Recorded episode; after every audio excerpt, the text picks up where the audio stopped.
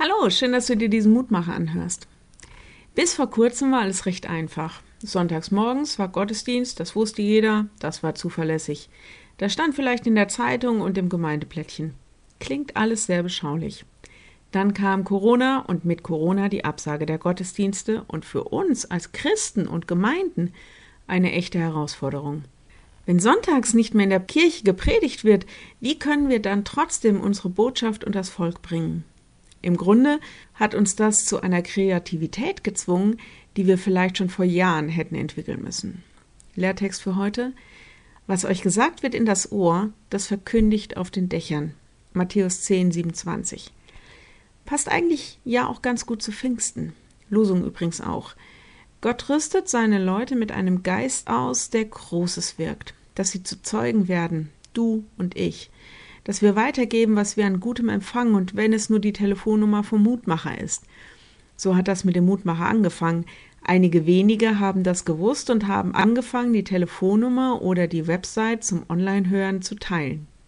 Gottes Geist ist nicht davon abhängig, wie die äußeren Umstände sind.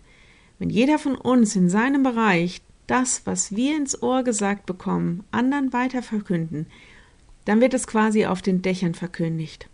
Und das ist ziemlich breit gestreut.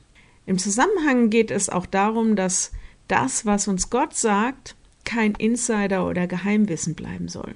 Zeuge sein heißt einfach weitergeben, was uns bewegt. Und der Heilige Geist macht's möglich. Froh Pfingsten. Wenn du magst, lade ich dich ein, noch mit mir zu beten. Lieber Herr, danke für alles, was du uns sagst, was uns Mut macht, was uns im Leben hilft und was uns Hoffnung schenkt. Gib uns deinen Geist, dass wir Zeuge werden können, in guter Weise weitergeben können, was wir von dir offenbart bekommen. Lass uns kreativ werden, begeistere uns neu mit deinem Leben. Herr, und wir bitten heute auch für alle, die sich völlig schwach und entgeistert fühlen, bitten dich, dass du ihnen dein Licht gibst, deine Kraft, dein Halt, deine Ermutigung, all das, was durch deinen Geist des Lebens in ihrem Leben bewirkt werden kann.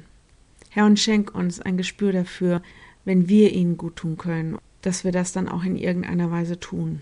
So bitten wir dich, dass du uns deinen Geist schenkst, dass Leben in uns geweckt wird und dass der Tod in die Schranken gewiesen wird.